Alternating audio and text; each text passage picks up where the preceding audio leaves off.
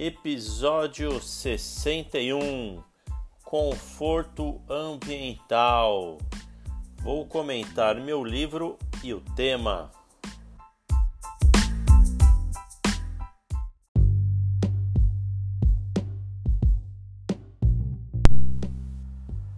Conforto ambiental no ambiente construído é explicar o habitat como local de permanência do ser humano, a base do conforto do lar, do conforto do trabalho, do conforto do comércio.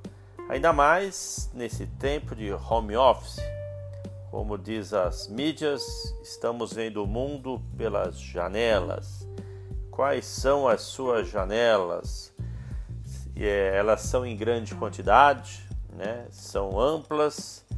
Por isso, até puxa essa conversa para falar sobre a entrada da natureza, do sol, do ar dentro do seu espaço. A temperatura hoje tão importante e o ar tão saudável do meio ambiente. Também não podemos nos esquecer a radiação solar, a iluminação natural mesmo estando parados, a velocidade do ar atmosférico, a umidade, nebulosidade, tudo isso talvez nós nem percebíamos, mas nesse momento de pandemia percebemos a importância e sentimos falta disso. Quando observamos nas redes sociais pessoas andando por seus jardins de uma maneira segura, ou dentro de sua piscina, ou dentro apenas de uma pequena varanda né, do seu apartamento. Isso pode até nos dar uma pontinha de inveja, de vontade de ter isso. Certamente muitos de vocês estão pensando até no momento pós-pandemia de renovar seus espaços. Por que não deixar uma parede de vidro para entrar o ar? Ou aumentar a quantidade de janelas, ou até fazer uma entrada do sol zenital né, pelo teto. Vamos mexer no telhado, criar um sótão, uma mini piscina, um mini jardim. Poxa, quantas ideias estão vindo à nossa mente! Tudo isso para ter o mundo externo, esse mundo saudável, em contato com o nosso mundo dentro de casa. É isso que iremos abordar hoje.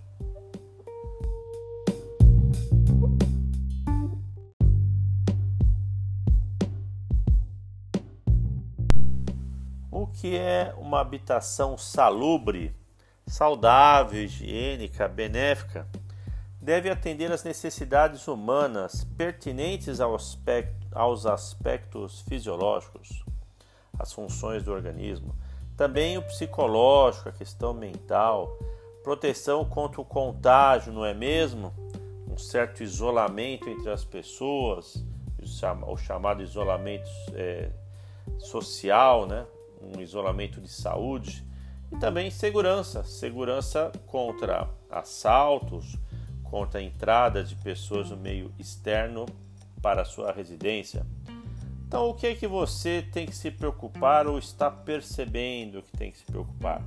Temperatura, umidade, ventilação, arejamento, iluminação adequada. Eu estou destacando a natural, mas também a artificial. Quem aí não está participando de lives ou colocando o seu rostinho numa câmera, você está bem iluminado? E aí, né, já que está gravando, proteção contra ruídos excessivos e o espaço. Como é que está o seu espaço dentro de casa?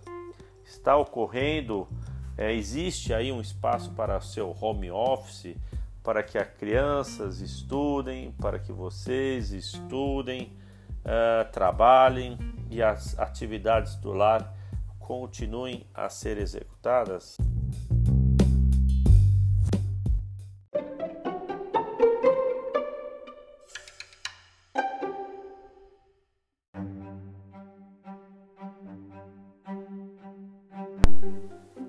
A luz natural oferece enormes vantagens e pode ser utilizada como estratégia para obter maior qualidade ambiental e eficiência energética em edifícios.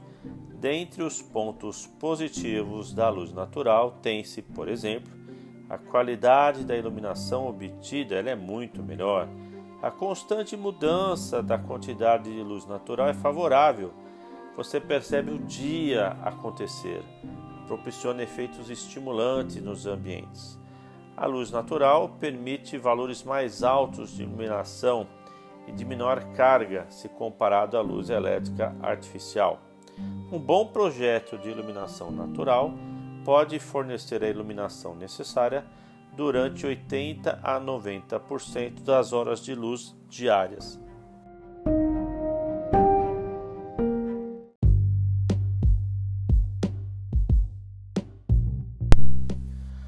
O ar em movimento se chama vento, cuja direção e velocidade afetam as condições do clima. Você deve quase todo dia escutar isso nos noticiários da TV e do rádio. Para se prever quando uma massa de ar chegará a uma determinada localidade, é fundamental conhecer a velocidade dos ventos.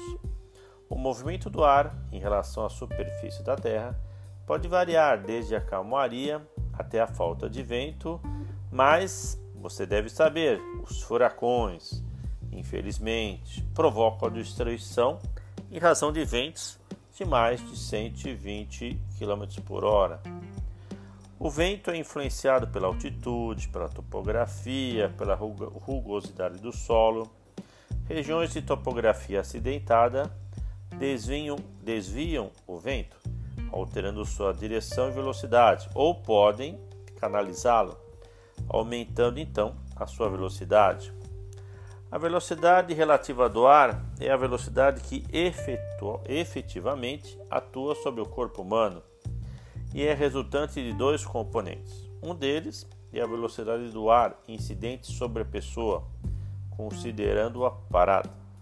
O outro é em razão do movimento do corpo na realização de uma tarefa, considerando agora o ar parado.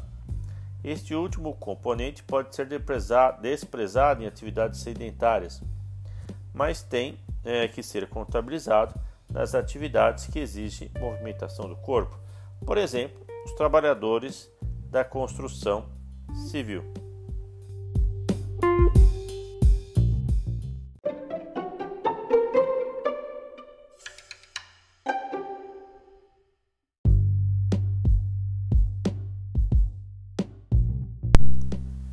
Por isso que temos umidificadores em casa. Por quê?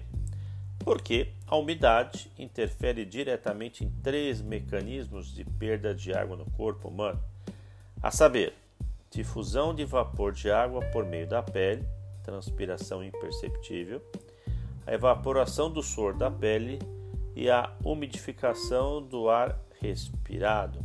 Por exemplo, à medida que a temperatura do meio se eleva e a perda de calor por condução e convecção é prejudicada, há um aumento na eliminação de calor por evaporação, fazendo com que a transpiração se torne perceptível. Se o ar estiver saturado, essa evaporação não é possível e a pessoa ganha calor enquanto a temperatura do ambiente mantém-se superior a ela. Caso contrário, sob um ar seco, a perda de calor pelo corpo ocorre mesmo em altas temperaturas. Em todos os casos, entretanto, a perda de água ocorre na forma gasosa. O resultado final é a perda de calor pelo corpo humano.